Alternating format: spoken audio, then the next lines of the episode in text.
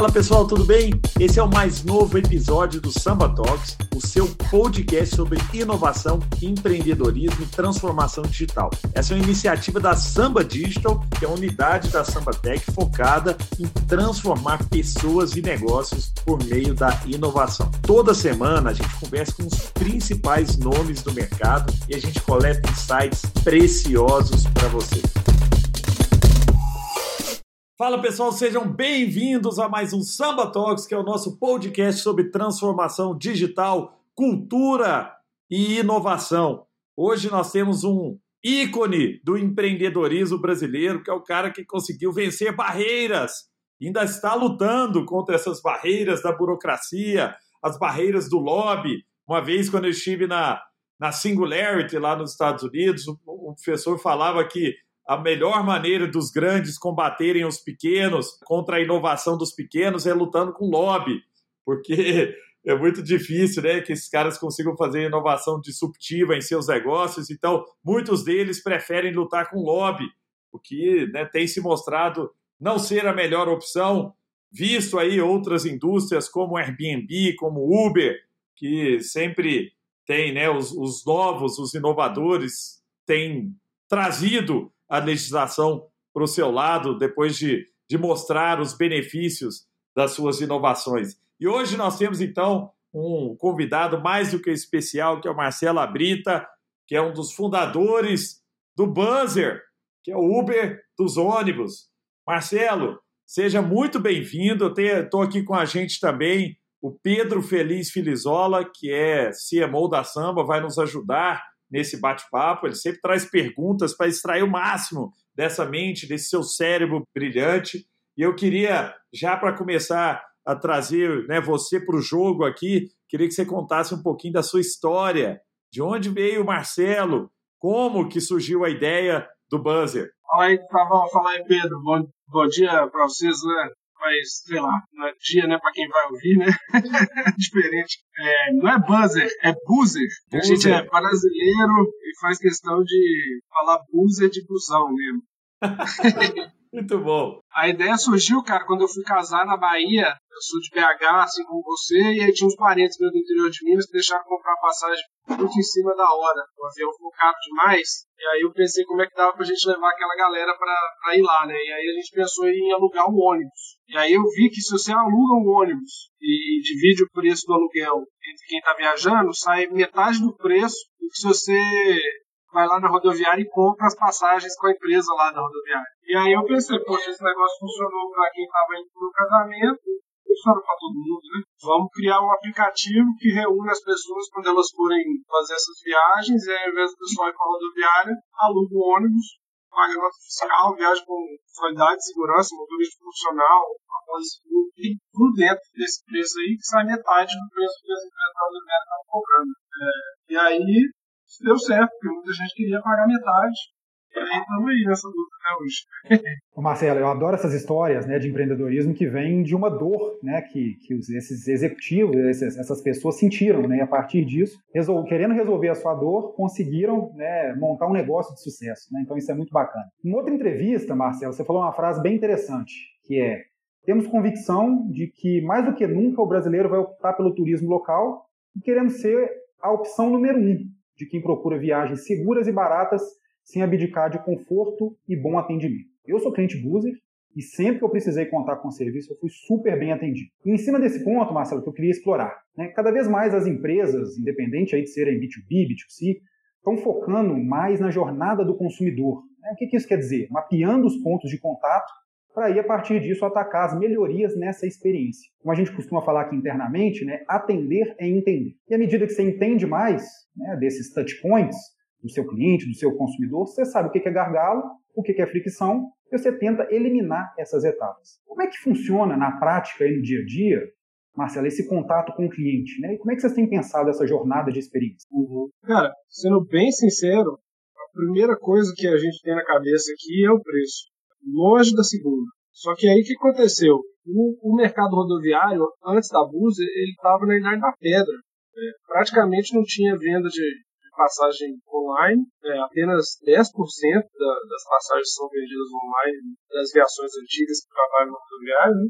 e mesmo quando você comprava online, você tinha que ir para a rodoviária, chegar lá bastante tempo antes, você tinha que imprimir o seu bilhete lá, quase como se você estivesse comprando na mesma hora. Se tivesse uma fila lá, você ia ter que pegar a fila mesmo já tendo comprado. Isso não faz sentido, porque as pessoas brasileiras, todo mundo já faz compra na internet, Mercado Livre, Americanas, Submarino, todo mundo. E todo mundo já, já experimentou aí a viagem de avião, que você faz o check-in, chega no aeroporto e embarca, não tem que ir lá na fila de novo. Né? É. E aí a gente se deparou com essa melhoria de experiência quase que por acidente, porque foi só a gente fazer o básico, entendeu? A gente não teve que pensar como é que a gente faz para melhorar a experiência além do preço. A gente não teve que pensar nisso, a gente só falou, ó, o nosso preço é metade. Tá bom, vamos construir um sistema para executar esse preço aí que é metade. E já saiu um sistema moderno, né? Porque a gente nasceu nesse mundo novo, né? É, e aí que a gente viu que em alguns casos as pessoas até preferiam é, essa diferenciação do que o preço. É, em outros casos, uma outra diferença do nosso sistema é que a gente não realiza os embarques nas rodoviárias. Né? Em algumas cidades, as rodoviárias estão muito defasadas. Acho que o principal exemplo no Brasil é o Rio de Janeiro. A rodoviária Novo Rio, infelizmente, é muito precária, numa região não muito boa da cidade. E aí a gente estabeleceu um ponto de embarque em dois locais, um no aterro do Flamengo, no Vale da Glória, e outro no Porto Maravilha, que é uma região que está recebendo muito investimento. E aí, quando a gente fez pesquisa com os clientes do Rio, é, muitas pessoas falavam que o primeiro fator de de preferência deles pela Buser era que não precisava ir até a rodoviária Novo Rio. Aí a gente achou interessante, então se você é do Rio e não gosta da rodoviária Novo Rio, qual que é o bairro é, que é pior para você chegar até Novo Rio, né? Aí a gente falou, vou colocar um ponto de embarque lá também, porque se é ruim para quem mora na Zona Sul, que é mais perto, para alguém que mora lá na Barra, tem que viajar quase para chegar no Novo Rio, vai adorar, né? E a gente fez isso de novo, colocamos um ponto de embarque lá na Barra, e aí, sabe, foi o nosso maior sucesso. Em uma semana, todas as viagens que saíram dali estavam lotadas. Porque, de novo, o pessoal não precisava mais sair da Barra, viajar quase uma hora para chegar na rodoviária, de embarcar logo ali, sei lá, perto de casa e já, já ia viajar. Aí a gente foi repetindo esse processo em outras frentes, mas foi tudo consequência de a gente nascer nesse mundo novo, né, que a tecnologia dá essa flexibilidade. Não, não foi um esforço que a gente fez, vamos aqui analisar um por um quais são os casos. Né? Caso que a gente analisou mesmo foi o do preço, e aí o resto veio arredor. Marcelo, conta pra gente como é que foi o MVP do, do Buzer, cara, porque, assim, acho que muita gente entende, né, do, ou, ou, tem muita literatura sobre o MVP de um software, né? De fazer um app. Agora você está ali entregando um serviço, mas que depende de um, de um ônibus customizado, né? Você tem uma, uma entrega um pouco mais complexa do que né, um simples aplicativo ou, ou às vezes uma, uma página na internet, uma landing page, né? Como é que foi o MVP de vocês? Ah, então vamos lá. Primeiro, a Buser não tem nenhum ônibus, né? Então todos os ônibus pertencem a empresas parceiras um modelo parecido com o Uber, né, em que o Uber também não é dono dos veículos. É, e essas empresas que a gente faz parceria, elas trabalham nesse setor de transporte rodoviário com ônibus há 30, 40 anos. Então, é elas que, que têm essa expertise de, de operar as viagens, motorista, ônibus, manutenção. O que a gente faz é verificar se elas estão em dia com as questões regulatórias, se elas têm as licenças, se o motorista tem habilitação, se elas estão com a pólice seguro em dia. Aí a gente coloca os nossos equipamentos de segurança no ônibus, que são câmeras de fadiga para ver se o motorista está tá se mantendo em condições de dirigir, sensor de velocidade no GPS na frota inteira, então se, se, o motorista acelera um pouquinho mais a qualquer momento, é como se ele tivesse um, um radar olhando para ele dentro do degrau, e aí a gente aplica multas né, para praticar um sistema mais seguro possível e várias outras coisas. Mas claro que isso hoje, né? Aí vamos voltar lá para o começo. A gente conheceu essas empresas e foi basicamente um Google Forms que eu coloquei no site em meia hora eu, gastei. A, a história da, da, concepção teve meu casamento, né? e aí eu não queria me dedicar a essa ideia, porque a Blizzard era a minha terceira empresa e eu estava com duas empresas que não estavam dando muito certo. Eu estava aquele empreendedor machucado, 5, 6 anos apanhando, pensando em voltar para o mercado de trabalho, assim, pegar um emprego, né? ganhava bem antes de empreender e tudo mais. Mas aí eu contei pro meu cofundador, que é outro Marcelo, chama Marcelo Vasconcelos, e ele demorou uns seis meses para me convencer a gente a, a, perseguir essa ideia juntos. Até chegar um ponto que ele falou: ou você faz isso comigo, ou eu vou fazer sozinho.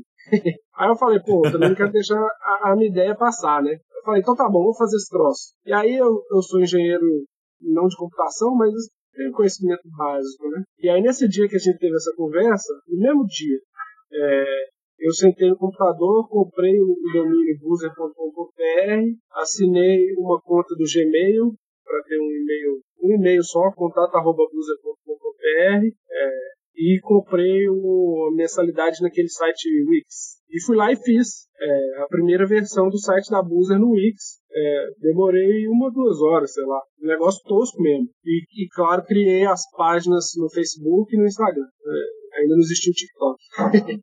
É, e aí coloquei no ar, né? E a primeira versão era, era basicamente uma landing page falando, ó, vai chegar o Uber do ônibus, as viagens vão custar mais ou menos isso aqui.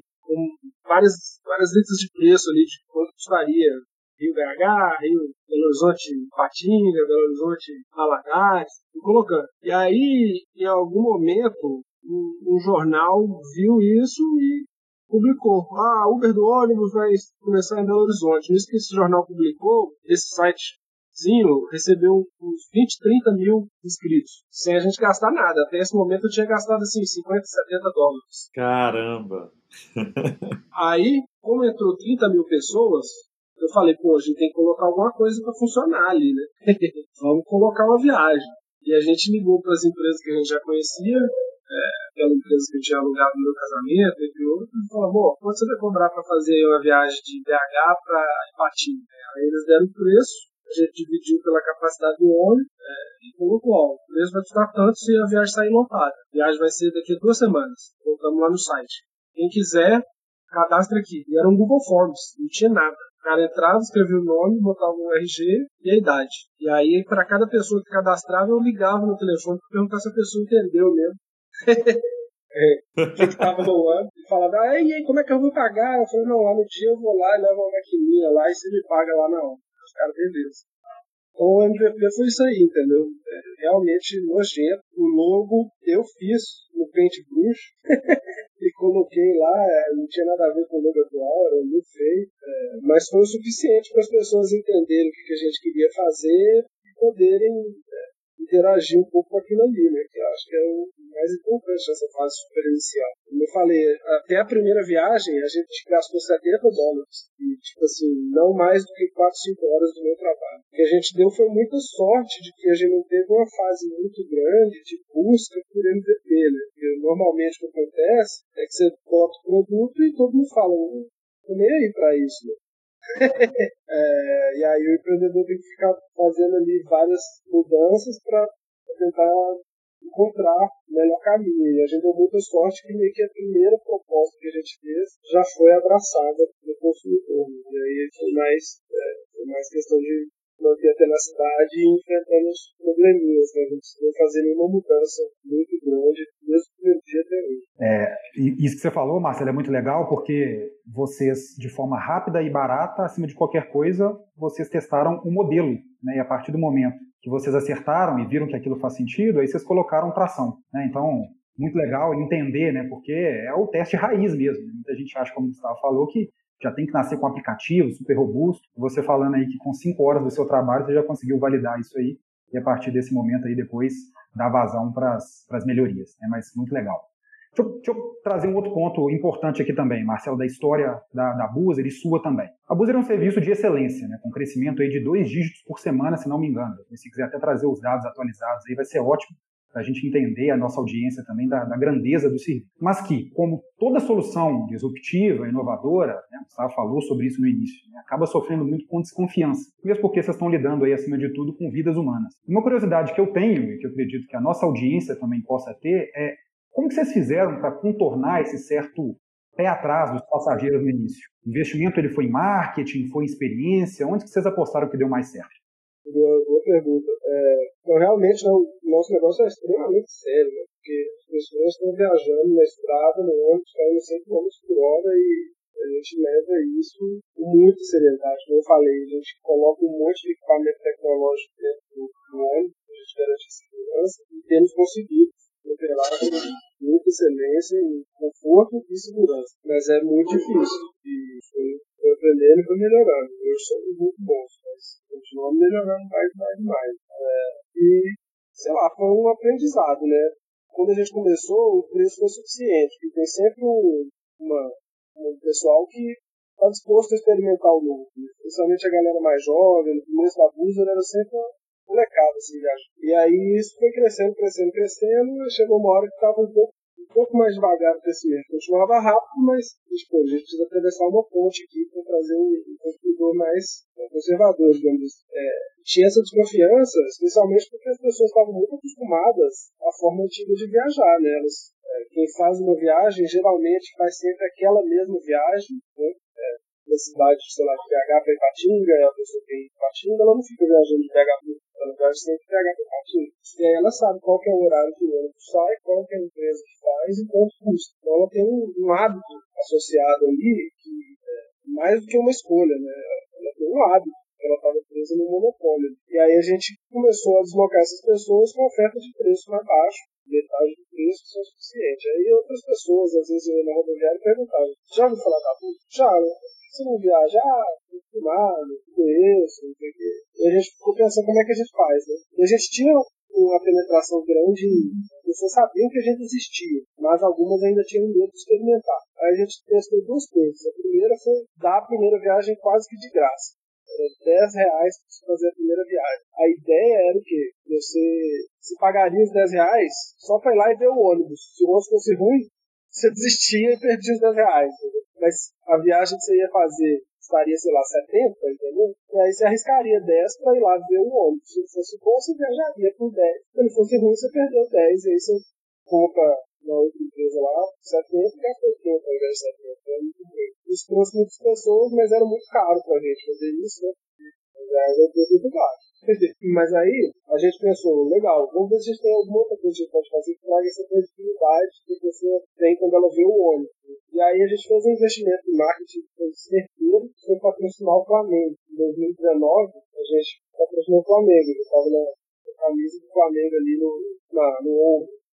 E aquilo não era uma coisa para trazer mais clientes, era uma coisa para a gente meio que mostrar para os nossos clientes, que já tinha visto a gente nas redes sociais, a gente já tinha capturado e-mail, a gente enviar aquelas imagens, a Bíblia está patrocinando o Flamengo, olha lá que legal, como o Flamengo é uma marca muito forte, as pessoas vinham aqui e falaram, pô, os caras estão no caminho do Flamengo, eles não são já um bando de moleque, né?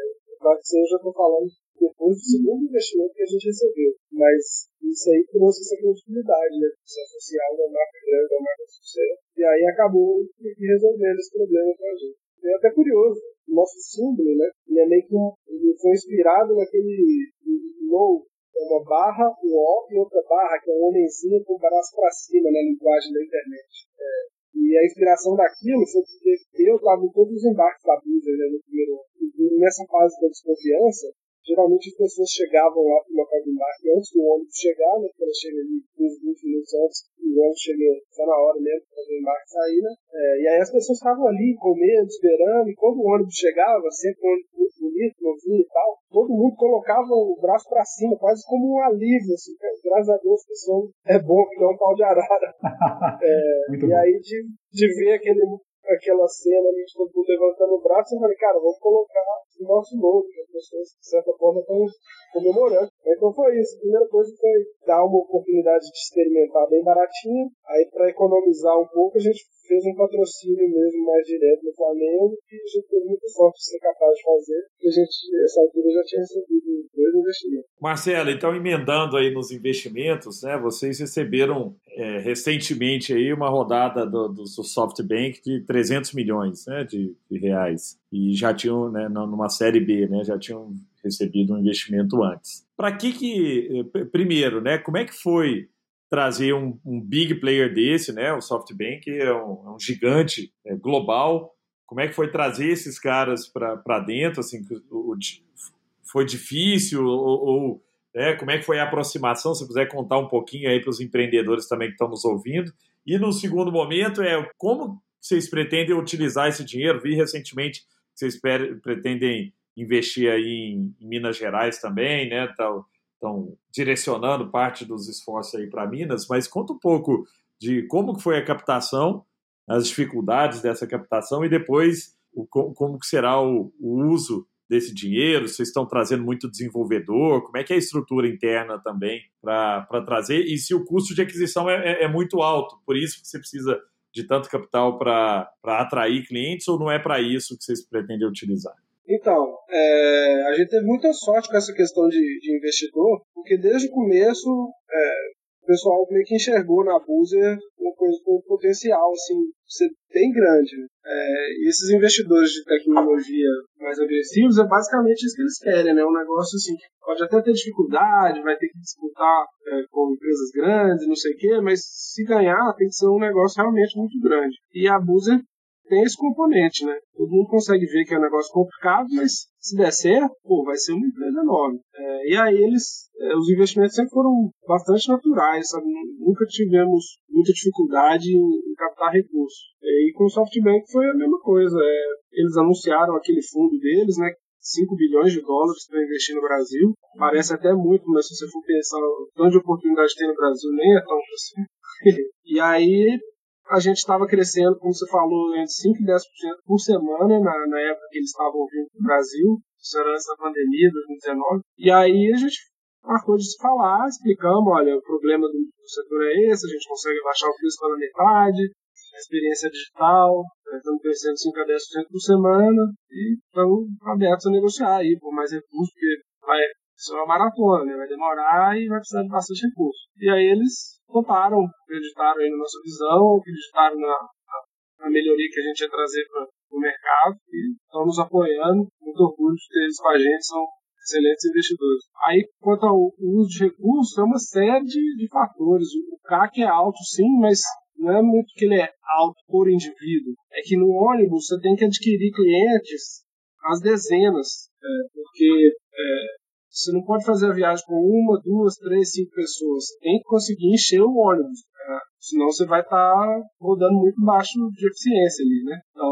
não é igual um, um delivery que cada cliente que ele traz é um cliente a mais. Beleza, ele não precisa adquirir 40 pessoas de uma vez. A gente não, a gente precisa adquirir 40 pessoas de uma vez para garantir que o ônibus vai andar cheio, entendeu? É, e tem o segundo fator, que é, vamos supor, de novo, um restaurante, um delivery. Você pede uma pizza, provavelmente você vai pedir comida de novo essa semana, e na semana que vem, na outra e na outra, às vezes duas, três vezes por semana. Né? No caso da viagem de ônibus, você vai fazer uma viagem de ônibus a cada dois, três meses. Quem viaja muito, viaja uma vez por mês. Quem viaja demais, viaja uma vez por semana. É, isso nos força na fase inicial de lançamento em cada novo mercado, a gente tem que comprar 40 clientes todo dia, entendeu? É, para garantir que aquele ônibus que sai todo dia está sempre cheio. Então você tem que comprar muita gente muito rápido. Então, por isso você precisa de, de dinheiro. É, se, eu, se eu quisesse ir devagarzinho, aí dava. Vou, coloco o ônibus só no final de semana, depois aumento um pouquinho a frequência, mas a gente quer gerar o impacto mais rápido possível, né? E aí a gente levanta esse capital para poder fazer esse investimento de, de CAC é, em alta escala, com velocidade rápida. Claro, não sei se bem. E aí, o, o, o Marcelo, conta para a gente um pouco de, de, de, como é que vocês utilizam os dados, se utilizam, né, para melhorar a experiência do cliente. Assim, vocês têm uma área de analytics que analisa experiência, ah, quanto tempo o cara está demorando para comprar, o que, que, eu consigo reduzir aqui e tal, ou ainda não é o, o foco? Sim, é, no começo não era, isso começou quando a gente estava ali é, por volta de uns 10 mil passageiros por dia, a gente começou a desenvolver essa área. Porque no começo, né, você não precisa ficar pensando muito em dados, né? Geralmente as soluções são simples, você consegue enxergar sistema inteiro setado ali lendo uma planilha. Né? Aí quando começou a ser 10 mil passageiros por dia, mais ou menos, começou a ficar complicado. é, e aí a gente começou a montar esse time de dados e hoje a gente faz um monte de, de, de esforços. Né? Então a gente verifica quais duas viagens podem ser consolidadas numa só, sem incomodar os passageiros, mas de forma que você utiliza um ônibus só para fazer uma viagem que antes seria feita por dois ônibus e você economizou, né? E aí você consegue manter um preço mais baixo. Aí verifica qual viagem você pode adicionar uma parada intermediária é, e aí você está vendendo essencialmente mais destinos, né? Com isso, de novo, se aumenta a ocupação, reduz o valor do, das viagens. É, verificando quanto está a ocupação dos ônibus é, do sistema concorrente, né, que na rodoviária, como é que está a ocupação, como é que está o fluxo de buscas pelas viagens ao longo do tempo. É, então, uma série de, de coisas né, que os dados ajudam. As decisões são ainda humanas, é, tem algumas rotas que estão rodando já com precificação automática, então o sistema sobe e desce os preços com base na demanda das pessoas, para que ele nunca sobe indeterminadamente igual um avião que em cima da hora às vezes custa 30 vezes mais caro do que um mês atrás, né? É, mas ele pratica ali alguma coisa para para trazer mais gente. No final você quer andar o mais cheio possível o tempo inteiro, que isso possibilita comprar mais barato por ponto da média. Então, assim, é um monte de coisa, mas a gente é bem pé no chão. É claro que essas, esses esforços são super importantes, mas é muito fácil também se deixar se carregar, falar, ah, Big Data, dados, não sei o quê, e esquecer que no fim o que importa é pegar uma pessoa, colocar ela dentro do ônibus, transportar daqui para lá, com segurança e preço baixo. É, e o dado e, e essa inteligência é uma ferramenta e não o produto em si que a gente, é, que a gente realiza. Né? Existem empresas que são empresas de dados, né? então a função da empresa ficar analisando dados. A Buser é uma empresa de serviço e a gente usa os dados para prestar esse serviço. Marcelo, muita gente acha que inovação é simplesmente inventar uma tecnologia nova. Mas a gente sabe que muitas inovações surgem, por exemplo, de novos canais, processos, uma campanha de marketing, você citou aqui, né, que vocês patrocinaram o Flamengo, isso ajudou com credibilidade, e muitas vezes também de um novo modelo de negócio, que na minha visão é uma das especialidades da Buzer. E aqui eu posso citar né, o core de vocês, que é essa democratização no fretamento do ônibus, mas também tem o marketplace né, e as parcerias com as companhias rodoviárias, e se não me engano agora vocês estão com um serviço também de entrega de encomendas, né, que, é, que é super bacana. É claro que a tecnologia ela cumpre um papel importante, mas no final é um meio para um fim. É por aí, Marcelo. E, e ainda, né? É, como é que é essa ligação entre canal, experiência do cliente e a tecnologia dentro da Google? É, eu acho que, é, é, pelo menos no nosso caso, é 100% assim. Tecnologia é ferramenta para um fim. O fim é o serviço que a gente presta aos nossos clientes, que são dois, as empresas e as pessoas. E os motoristas. Então, assim, olhando para a tecnologia, o nosso time de tecnologia tem quatro clientes. O primeiro cliente são os funcionários da Buse. Eles usam as tecnologias que o nosso time faz para administrar o sistema. É, então, a gente, a nossa equipe de suporte precisa de ferramentas tecnológicas para atender os clientes. Nossa equipe de operações precisa de ferramentas para atender os operadores. Aí, o segundo cliente são os operadores, são os donos dos ônibus, etc. Eles precisam saber quais são as viagens que estão agendadas, é, qual está a avaliação dos passageiros para o serviço deles, é, etc. O terceiro são os motoristas, que eles precisam saber quais são os passageiros que estão em cada viagem, é, em quais locais ele tem que parar, quais são as viagens que estão agendadas para ele, quando vai ser as folgas dele, é, etc. E só depois que vem o, o passageiro. Na verdade, é, parece que é o primeiro, mas se essas coisas atrás não acontecerem, não tem como você atender o passageiro. então, o próximo é bem mais holístico do que parece. Vou botar um aplicativo aqui, chamar os passageiros para viajar pagando metade e, e é isso aí. For assim, não vai dar certo. É, então, você vai construindo essas ferramentas que vão ajudando você a a executar tudo isso de forma escalável. Né? Outro dia eu fiz uma conta, a gente tem mais ou menos o mesmo número de, de pessoas de suporte, é, de, é, tipo assim, clientes dividido pela nossa equipe de suporte, é mais ou menos igual ao Facebook. É, ou seja, cada pessoa do nosso time de atendimento consegue responder muitos clientes ao mesmo tempo. Por quê? Porque elas têm ferramentas de tecnologia ali que capacitam elas. Né? É, e aí você faz isso de forma escalável. Por exemplo, você perdeu a viagem. Na Búzios, você perdeu a viagem, você vai apertar um botão lá, a gente vai reembolsar seu dinheiro, você pode viajar de novo, não tem problema. Se você for para o sistema rodoviário, você tem que voltar lá em algum outro dia, entrar na fila, não sei o quê, você fala com alguém, o treino vai dar certo. É, quando você bota tecnologia, você acaba empoderando os times para resolver as coisas de forma mais rápida e menos gente consegue resolver mais problemas e aí vão mais satisfeitos. Marcelo, que legal essa história, viu? Para a gente fechar esse papo que está super interessante, você podia trazer um pouco do, dos seus aprendizados como empreendedor, né, para aqueles que estão ou querendo empreender agora, ou, ou precisando se reinventar, porque você contou né, no, no, início da conversa ali um ponto muito interessante que é você já teve duas empresas antes que não foram tão bem sucedidas e, e aí de repente na terceira você tem o, o Boozer aí né, virando possível unicórnio. Você conseguiria trazer para a gente assim nessa sua jornada o que, que você teve de de aprendizado que você poderia passar para os outros? É que aquela lógica, que conselho que você daria para você mesmo, né, se você estivesse agora começando a empreender? É, vamos lá, né? Estou há, sei lá, 7, 8 anos empreendendo. É, esses 7, 8 anos, 5 foram, assim, fracasso completo. é, eu, eu, saí, eu, quando eu formei, eu fui trabalhar no mercado financeiro, trabalhava em bancos em São Paulo, ganhava uma boa grana por ano produzir um bom dinheiro, sair para começar a empreender. É, e aí, em cinco anos empreendendo, eu per... não só perdi tudo que eu tinha ganhado, como fiquei devendo mais do que eu tinha economizado é, quando eu estava trabalhando. e aí, depois a Busa começou e é, aí realmente não tem nada que reclamar. A gente trabalhou muito, mas também tivemos sorte demais também ao longo da nossa trajetória e estamos num caminho prodigioso aí, apesar de também estar muito longe de ser um negócio consolidado. Né? para mim é longo. Mas é, quais foram os aprendizados? A primeira coisa que eu, eu achava que seria relativamente fácil, né? ah, vou fazer um negócio aqui, vou ganhar uma grana, não sei o quê, é uma coisa extremamente difícil. É, acho que qualquer empreendedor vai falar isso, é difícil demais se conseguir vender um produto ou prestar um serviço e ter um lucro no final do mês. Extremamente difícil. E da dificuldade gera muito é, dor assim, para o empreendedor. Então, o primeiro conselho é, olha, não é para qualquer um e não comece se você não, não tem muito estômago e resiliência, de vontade e aguenta porrada e pressão, senão você vai sofrer a pouco. É, aí, número dois é que se você estiver fazendo um treino que você tem um engajamento muito legal, as minhas outras duas empresas não tinham um engajamento que tinha.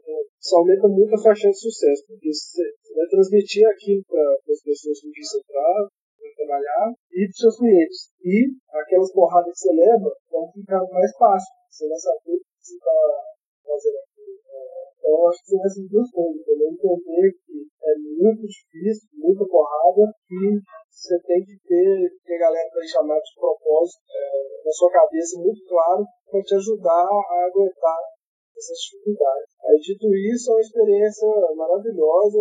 Não conheço nenhum empreendedor arrependido. assim, é dolorido, você está sempre reclamando, não sei o quê, mas você está sempre seguindo em frente, tentando construir seu negócio, melhorar a vida dos seus clientes, é, você vê as pessoas que trabalham com você crescendo também, é, e é bom demais. Então, se quiser arriscar, apesar de você comprar tudo, se não é para você, provavelmente você não está querendo. Se você quer, é, não passa vontade não, é, começa logo e no fim tudo vai dar certo.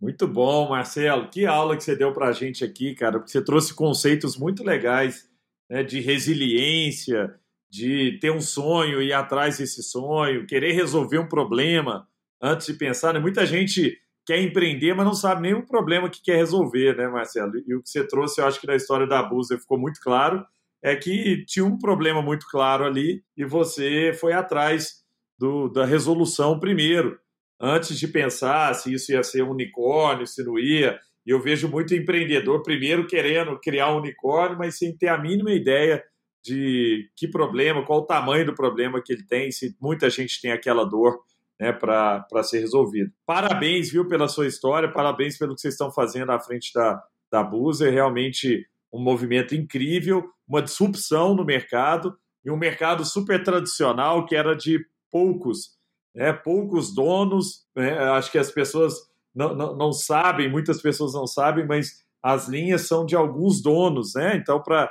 o cara ir de Belo Horizonte para Araguari, no meu querido Triângulo Mineiro, nas Minas Gerais, você tem que é, é, utilizar aquela mesma empresa, né? mesmo que ela não seja tão boa, mesmo que ela seja a pior empresa. Não estou dizendo que é, mas é, se for uma empresa muito ruim, você não tem escolha, não tem opção e que a, que a Buzer traz é essa opção de poder escolher algo com preço mais justo e com a qualidade muitas vezes melhor do que tem no mercado aí. Obrigado, viu, Marcelo? Foi um prazer ter você aqui hoje. Obrigado, hein, Gustavo. Obrigado, foi bacana demais. Bom demais. Obrigado, Marcelo. Obrigado, Feliz, aí, por participar aí com a gente mais uma vez. Um abraço, pessoal. Até a próxima.